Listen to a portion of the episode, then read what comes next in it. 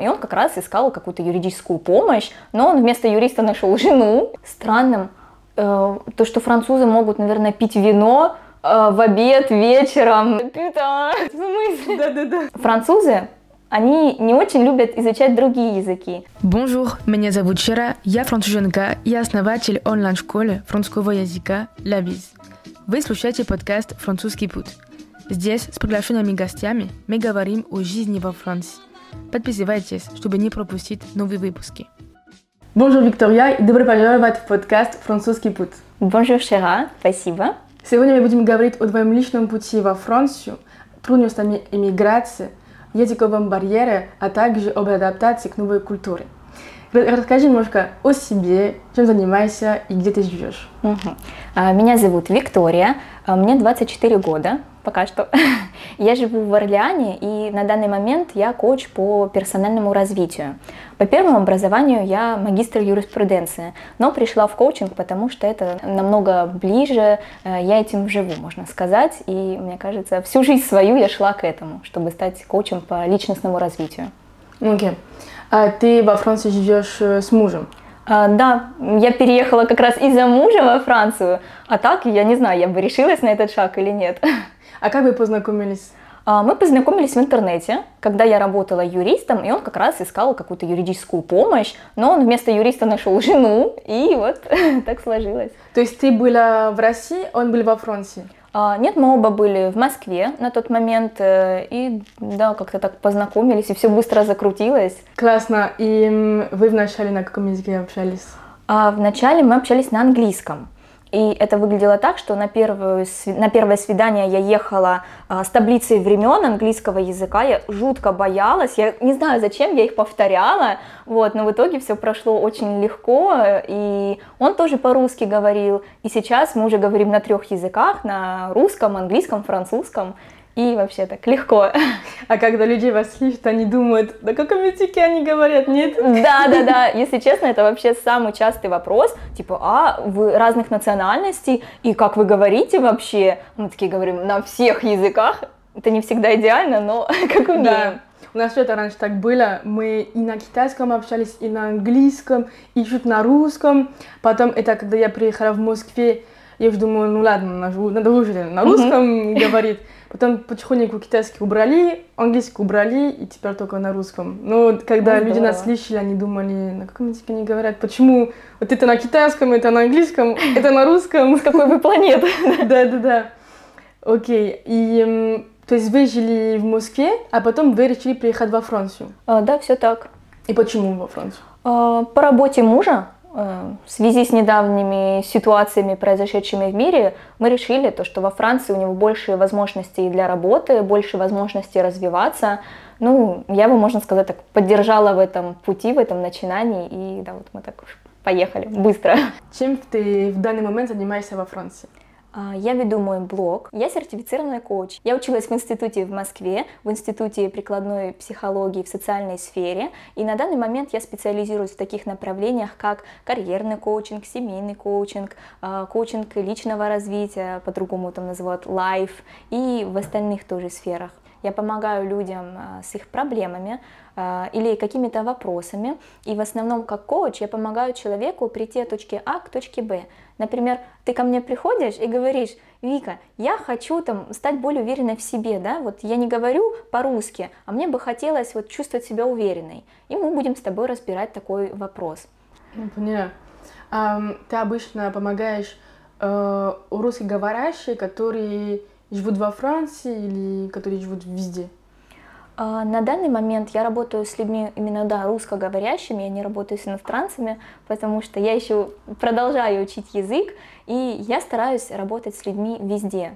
То есть и из России, и из других стран, кто оказался за рубежом, кто, может, захочет тоже обратиться э, с их вопросами, таким наболевшим, может быть.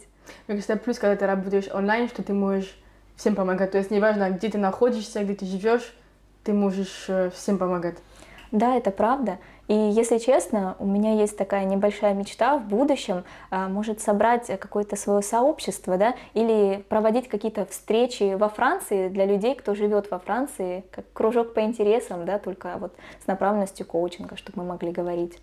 Я думаю, это, это уже классная идея. С какими вопросами обращаются к тебе те, кто только приехали за границей? А, Ну, в основном это вопросы по адаптации, это вопросы о жизнеполагании, например, я не знаю, что я могу делать дальше, да, вот я переехал, и вот как будто такой ступор, мы разбираем это, это вопросы по трудоустройству, конечно, есть и специальные организации во Франции, кто этим занимается, но, например, выбор э, деятельности, которую я дальше могу делать, э, может быть, какие-то семейные вопросы, потому что все равно переезд — это такой разрыв социальных связей, может даже, да, вопросы в отношении между парой или отношений с друзьями, то есть э, по-разному. Даже отношения с людьми. Там, допустим, я боюсь подойти познакомиться с кем-то да, во Франции, потому что это все новое для меня, другой язык, другие люди. То есть мы можем а, разобраться в сути проблемы, проблемы в глубине и уже из этого идти дальше. Ну, человеку, конечно, становится легче намного. Классно. А когда вы приехали во Францию, вы, ну, ты уже знала французский? А, да, я до этого учила французский где-то полтора года, а, но это было в приложении и не очень эффективно, м, как бы. А во Франции я начала французский учить быстрее, потому что больше практики, когда ты говоришь с носителем, это меняет сильно. Да. Ну да, потому что все вокруг тебя на французском говорят, что тебе уже нет выбора, да, пойти в магазин, Ну да, там да. общаться с людьми. Хочешь, не хочешь, ты начинаешь говорить по-французски. Единственное, когда я начала говорить по-французски, я начала использовать фразы, которые, ну, нежелательно использовать в культурном обществе, потому что я слышала, как люди разговаривают, А. и себе туда же. А потом, когда мне говорят, это нельзя говорить, я такая, «У, что я сделала? Какие слова, допустим? Там типа это была мат, либо просто жаргон какой-то? Да, это и маты, и жаргоны, но я-то думаю, это так экспрессия, да, ты выражаешь свои чувства, ну, ты же не скажешь там, о, мерде, в культурном обществе, Да. что-нибудь такое. Да, потому что всегда надо уточнить. У меня та- так же было, когда я была в России, что я слово просто слышала на улице, потом говорю с другими людьми, они такие там смеются, откуда ты знаешь? Мгм. а это мать, что ли? Я даже не знала. Да-да-да, я даже не знала. С какими трудностями ты столкнулась, когда ты приехала во Францию? А, Ну, это, наверное, сначала был какой-то языковой барьер, потому что я поняла, когда я не турист во Франции, а живу здесь, это, конечно, очень меняет положение, и приходилось разговаривать уже с местными людьми а, по-французски. Иногда они меня не понимали, я переживала, мне приходилось повторять фразу снова, но я рада, то, что я шла до своей цели до конца, и в конечном итоге я учила французский для этого, чтобы быть уверенной в себе и чтобы не бояться общаться с людьми. Также э, были трудности э, с культурой, возможно. Я очень люблю французскую культуру, но некоторые вещи нужно понимать душой, сердцем. И когда ты знаешь культуру, понимаешь это все, как бы ты становишься частью Франции, и потом тебе намного проще уже жить и понимать людей. А что для тебя было странно? странным. э, То, что французы могут, наверное, пить вино э, в обед, вечером, то, что у- есть какое-то понятие, сейчас могу неправильно его называть, а, аперитив динатуар, Мгм, Аперо? да, когда ты можешь начать э, свой ужин, я не знаю, в 7 часов и закончить его там в 12 ночи, и потом тебе еще вечером могут предложить пить кофе. Ага. То есть обычно мы пьем кофе, чтобы проснуться, а тут надо пить кофе для хорошего дижестива. Ну, Да, что-то да, да. такое. А м, то, что мы лаби занимаемся, мы целуемся. Как ты, ну, когда мы целуемся лаби, типа один, два, как сейчас, когда А, мы... мгм. Как для тебя странно, это как? Для меня это было очень мило, потому что это какой-то такой телесный контакт, и ты уже человека как-то ближе к себе подпускаешь. Это как в России мы обнимаемся при встрече, если тебе человек симпатизирует. Но во Франции совсем не надо делать лоббизм. Ну, видишь, во Франции, если ты не делаешь лабиз, допустим, если человек придет к тебе, и ты не делаешь лабиз, это будет такое, знаешь, невежливо. А, невежливо. Но мы это не совсем не делаем. Мгм. То есть там, может быть, ты заметила, допустим, если там просто много людей, ты их не знаешь, ты же не Мгм. будешь делать э, лабиз. Ну да, это, наверное, какая-то дистанция, да, Да. это же этикет есть. Ну, для меня, ну, допустим, было странно, что... Ну, не так странно, но непривычно как раз обнимать. Мне Мгм. кажется, когда ты обнимаешь человека, это ты более близко, Мгм. чем лабиз. Да, да, да, но мне так, мне так кажется. И эм, с какими еще трудностями ты столкнулась? Прям все? А, Да нет, трудностей было очень много. Я точно могу сказать, одна из трудностей была э, то, что я уехала далеко от семьи и от, далеко от моих друзей, и я чувствовала себя очень одиноко первое mm. время.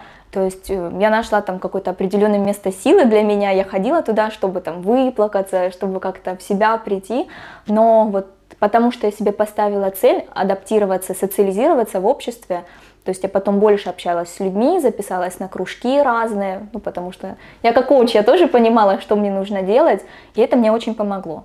То есть сейчас вот мы с тобой общаемся, да, вот в Париже да. встретились, это большой шанс. А у тебя есть французские друзья? А, я бы не сказала, что они прям близкие друзья, да, как у меня раньше были, но приятели, да, есть. Я там с девочками на йогу хожу, там девочкам 50-60 лет, но я их люблю, они классные. Ну да, я думаю, когда ты занимаешься спортом, как раз ты там можешь найти новых друзей, потому что, допустим, ты э, на себя работаешь, и мне кажется, это немножко еще, ну, сложнее uh-huh. найти друзей, а когда ты начинаешь Э, спортом заниматься, либо еще там другие вещи, например, йога, и, uh-huh. либо ходить на другие занятия. Я думаю, там ты можешь найти еще новых друзей. Да, конечно, какие-то кружки по интересам. Да, ну потому что я думаю, если ты совсем не будешь ходить на занятия какие-то, либо просто сидеть дома, тогда будет сложно найти друзей. Да, конечно, это невозможно, это же можно сказать, потому что дружба в интернете, да, которую ты даже поддерживаешь со своими старыми друзьями, там, общаешься с семьей по фейстайму, по ватсапу, ну это, да, это отличается. А ты долго адаптировалась, когда ты приехала? То есть ты приехала во Францию, у тебя не было друзей, только муж, и это было все долго, чтобы ты поняла, что все, я на своем месте? Ну, честно, я скажу, я прошла несколько стадий. Первая стадия – это я была туристом во Франции, мы еще не переехали сюда. Ну, было все классно, такие розовые очки, ой, ла ви бель, все прекрасно. А после, когда мы переехали, я поняла, о господи, это случилось, что мне нужно делать? Ну, то есть я побыла в каком-то оцепенении, составила себе какой-то план действий в голове и начала его шаг за шагом реализовывать. Там. Сначала начала с булочниками разговаривать, не бояться там спросить багет. Потом нашла э, школу йоги, в нее записалась. Сначала было ничего не понятно, но сейчас я уже там как своя. Вот, и как-то вот поэтапно, маленькими шажками ты выходишь из этой ситуации, ты адаптируешься. Главное просто, наверное, найти в себе силы, э, не бояться делать что-то новое и помнить, что есть сила маленьких шажков, проще сделать большое дело постепенно, чем сразу там сделать все сразу. Потому что я сравниваю просто, как ты говоришь, когда ты приехала в Францию, а я тоже сравниваю, когда я была в России. Мне кажется, да, у тебя просто многие шаги. Допустим, у меня не было такого, что я была в депрессии, например, uh-huh. когда я приехала в Россию. Но я знала, что есть людей в какой-то в какой-то этап они могут просто ну, дольше быть в этом этапе. Uh-huh. Ну, допустим, как турист, они могут быть не, не два месяца, а там полгода, что за себя как туриста. М- как ты думаешь, допустим, когда люди к тебе придут, у них какой самый большой спрос, либо проблем, когда они при, при, приезжают в другую страну? О, сложно сказать, как бы каждый человек индивидуален и индивидуальна его адаптация. То есть есть люди легкие на подъем, они переехали, то есть они понимают, зачем они это сделали, mm-hmm. они мотивированы. То есть я думаю, им намного проще тогда, особенно если они язык знают, если у них там есть финансовая обеспеченность, они уже чувствуют себя уверенно. А есть такая категория людей, например, как я, у меня не было ни документов, мы их постепенно оформляли, я нигде не работала на тот момент, и эти, наверное, факторы усугубляли. Ну и плюс еще мое отношение, а как же так? То есть поэтому есть абсолютно разные люди, не нужно там никого судить, осуждать, мы, каждый человек индивидуален. Эм, и, наверное, самый такой большой запрос, как мне кажется, это будет изучение языка, вот языковой барьер. Потому что французы, они не очень любят изучать другие языки. Ну, наверное, будет даже некорректно так сказать. Тут не дают другие языки изучать. Вот, например, я знаю, есть проблема образования в школах, да, английский язык преподают, ну, не очень хорошо. Ну, тут я бы сказала, что те, кто знает английский, допустим, либо испанский, это те, кто реально любят языки, uh-huh. и как бы в школе пытались все учить. Допустим, я очень люблю языки, там английский, испанский, и в школе я пыталась все слова запомнить и так далее. Но у меня есть э, друзья, которые ну, не знают английский, либо испанский, хотя мы были вместе в uh-huh. школе, но просто потому, что им не было интересно. Uh-huh. Я думаю, тут от человека. А также от возраста, потому что, допустим, мои родители, они, ну, английский, испанский вообще не знают. Как и мои. Только французский. А молодые иногда можно найти. Мгм. Ну, тут еще дело мотивации, также. Да, да. Если у тебя нет мотивации, если ты не понимаешь, зачем- ты это делаешь, тогда ну, Да. ничего не будет. Как думаешь, как можно выучить язык в короткий срок? А, ну, во-первых, нужно поставить вообще цель, да, а для чего ты учишь язык? Ты хочешь поехать в какую-либо страну как турист, или ты хочешь вообще переехать туда, может, у тебя есть э, дела по работе, и тебе для работы нужно изучать язык. То есть в зависимости от э, цели изучения ты уже можешь понимать, какой объем информации тебе нужно учить. Нет смысла учить э, весь язык, допустим, весь французский, если ты едешь в страну как турист. Да. То есть будет достаточно каких-то ключевых фраз, чтобы что-то спросить. Да, согласна. Да, потому что я еще думаю, что когда у тебя есть цель, допустим, приехать во Францию учиться, То есть я понимаю, что мне надо для уче- учебы DELF B2. Я думаю, что это уже большой стимул, чтобы в короткий срок учить. Да, конечно, вот как ты говоришь, если тебе нужно экзамен сдать, ты понимаешь хотя бы к чему тебе готовиться. То есть ты не берешь отовсюду всю информацию, как в панике такой, а что мне делать? Ну, надо быть готова к этому, то есть там знать, когда, что, а не просто так, а через два месяца мне надо подготовиться к B2, у меня А1. Да и что делать, что делать? И тут можно вставить такую рекламную вставку «Обращайтесь в школу Лабис». Ну, видишь, я заметила, когда я общаюсь с подписчиками, со студентами, есть два типа людей. Есть те, кто могут самостоятельно, допустим, они пойдут на курс и так далее, а есть те, которые мне говорят, я без учителя вообще не могу. То есть, да, я хочу учить французский язык, но я не могу заставить себя, там, не лень, либо по работе и так далее. И я думаю, что, допустим, когда у тебя есть человек, который тебе помогает в этом, это еще лучше, и ты можешь учить язык еще быстрее. Да, конечно, это так, потому что даже вот когда ты говоришь, да, есть человек, вот как у вас в школе, тут же работает, получается, целая система. То есть, э, если сам человек учит, он берет отовсюду знания. А вот когда у тебя есть система, этот человек, он тебе дает знания пропорционально, он смотрит, э, насколько ты успеваешь, да, на твой темп обучения, а, что ты можешь сейчас выучить в данный момент, и он смотрит за твоими успехами, может тебе что-то еще нужно подучить, а может, ты в чем-то уже так хорошо разбираешься, нет смысла на этом останавливаться дальше. Ну, еще учитель может тебя мотивировать. Да, конечно. То есть там ты молодец, там прогресс делаешь и так далее. А иногда, когда ты сама учишь, ты не понимаешь, а у меня есть прогресс или вообще нет, либо я как раньше говорю. Я сейчас вот занимаюсь э, тоже с носителем, э, каждую неделю я занимаюсь, у меня русский язык. И ну это классно, потому что иногда у меня ощущение, что все, как бы я ошибки делаю, что у меня нет прогресса и так далее. Она говорит, типа, у тебя все нормально, Мгм. всегда мы занимаемся, у тебя все лучше и лучше. Вот, хотя сейчас я с тобой говорю на русском, я все понимаю, но я все равно понимаю, что учитель нужно. И даже когда у меня есть перерыв, допустим, я в отпуск пойду две Мгм. недели, и я не занимаюсь русским языком, потом я на занятия сижу и думаю, кажется, я все забыла. Там особенно падежи, грамматика, я думаю, это очень все быстро, ну, ты очень, очень быстро можешь забывать. Да, но это объективно, это сложно. И вот человек, да, он тебе может это все дать, проверить. И вот, как ты говоришь, дает мотивацию, может быть, да, вдохновляет. Мы-то любим себя критиковать, типа, а, у меня ничего не получается. А кто может э, реально, да, тебе сказать какое-то объективное мнение? Ну, как ты говоришь, М. да, носитель языка. А как ты сама любишь учить французский? Сейчас ты занимаешься? Да, сейчас я занимаюсь учителем. Э, Правда, она не носитель языка, но вот как раз она мне дает ту самую мотивацию, то, что так, надо как бы на урок прийти, Да. да, надо не забивать на язык. Ну и еще плюс я использую современные технологии. У меня есть приложение, в котором я там учу слова каждый день, повторяю грамматику, какие-то такие вещи, чтобы не расслабляться. Потому что если я один день пропущу, то есть моя система все сбита, я такая ленивая, я уже не хочу приходить опять на занятия. Ну, человеческий мозг, он такой ленивый. А ты всегда учила французский с учителем? А, Нет, не всегда. Сначала я учила в приложении, но, честно скажу, вот приложение окей, я учила, но там не объяснялись правила. Я бы не сказала, что это было прям супер эффективно.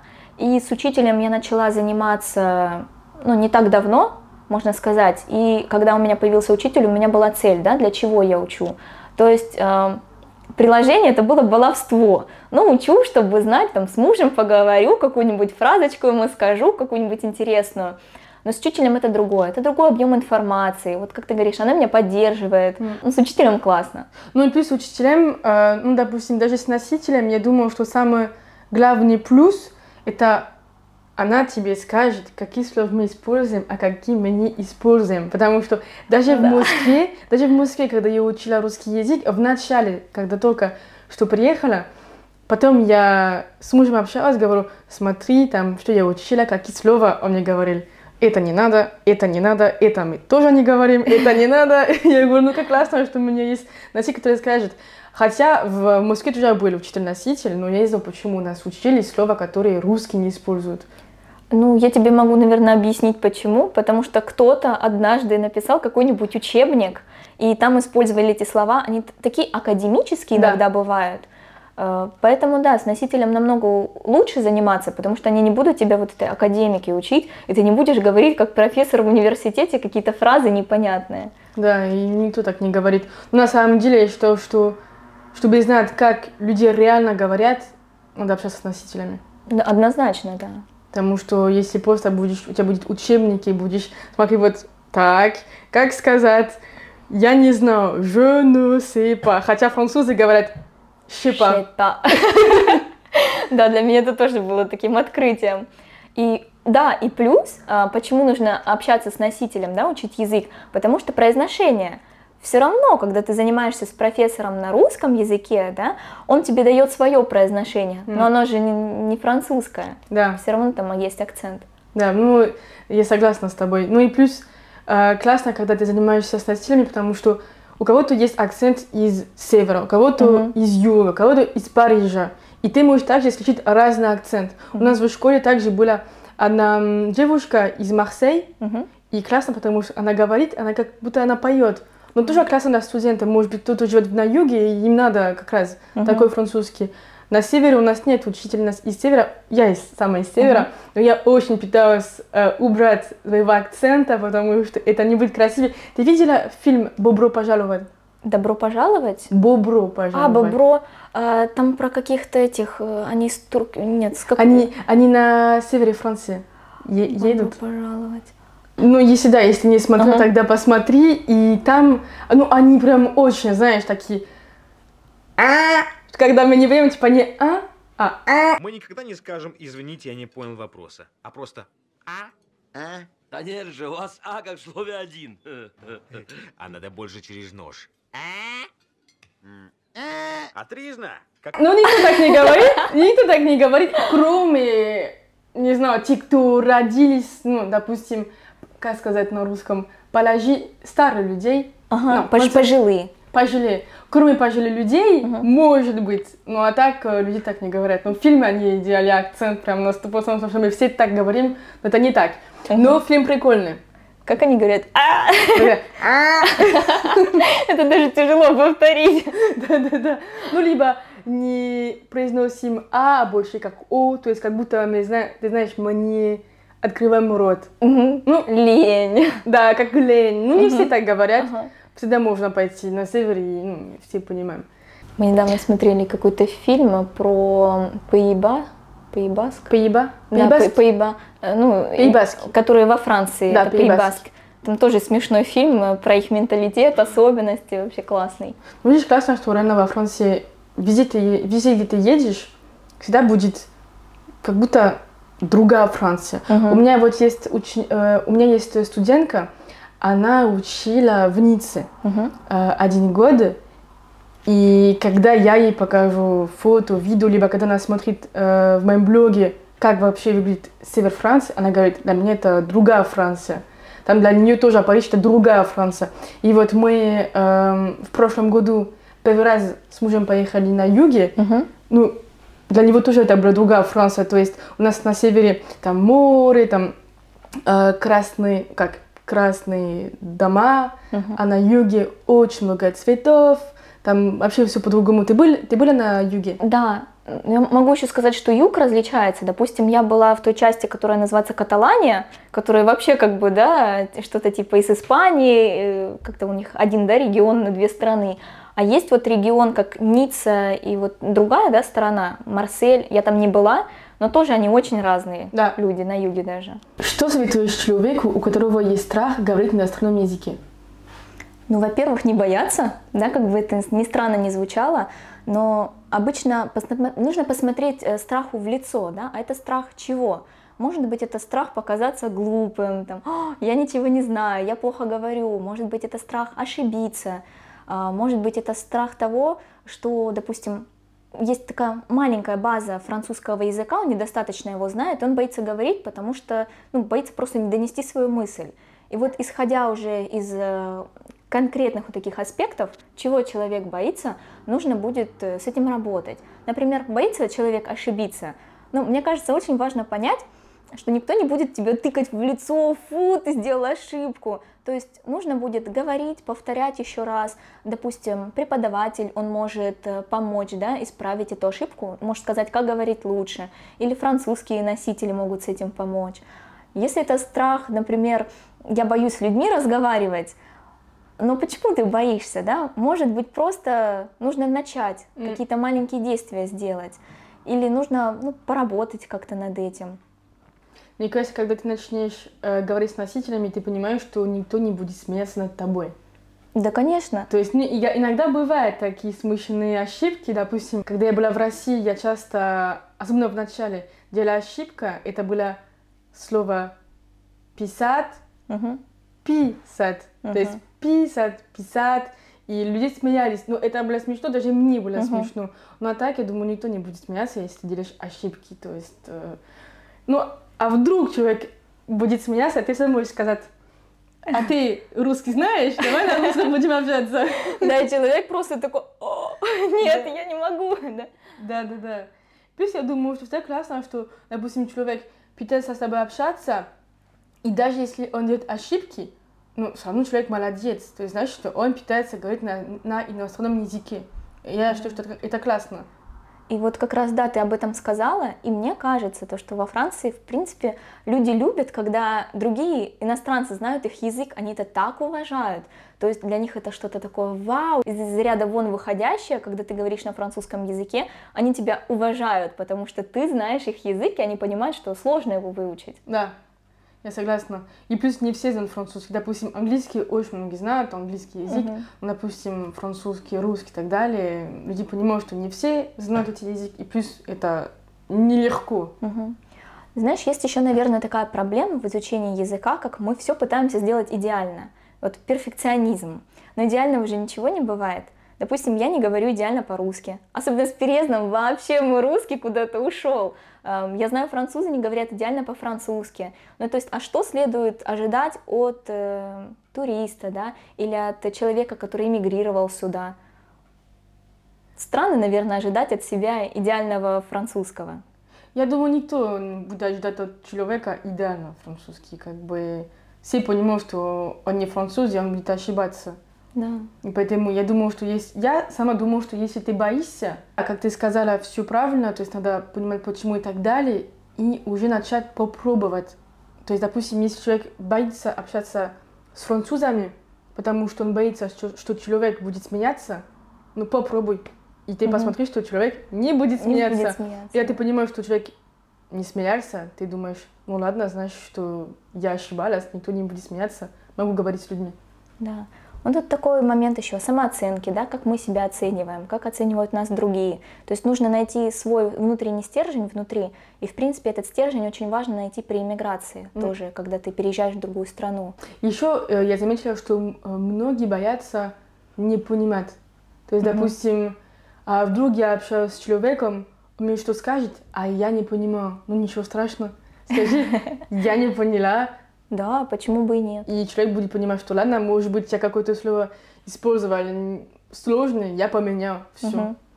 Да, и на самом деле так. У меня такая ситуация была на днях. Я пришла в магазин, и мне что-то начала консультант девушка объяснять, и я правда ее не понимала, хотя я тут уже живу, ну как бы не месяц, не два, и я ее не поняла. И я сказала, ну извините, девушка, я вас не поняла, что вы сказали, не могли бы вы повторить? Она растерялась больше, чем я, и она начала, да, повторять, но уже другими словами, более простыми. Да, еще я думаю, что не надо обижаться, когда человек тебя не понимает, потому что я, я помню, даже это было, может быть, полгода назад, когда я была в России, когда я была в своем любимом пекарне, я спросила кофе с миндальным молоком. И я знала, что всегда у меня проблема, потому что я не понимаю, какой падеж надо использовать. С миндальным, миндальное, я не знаю. Но классно, что я не была одна, я была со Святом, Мгм. и он сам был в шоке, что продавец не понимает меня. То есть она говорит, типа, что? Что? Я не поняла. Я говорю, миндальное молоко.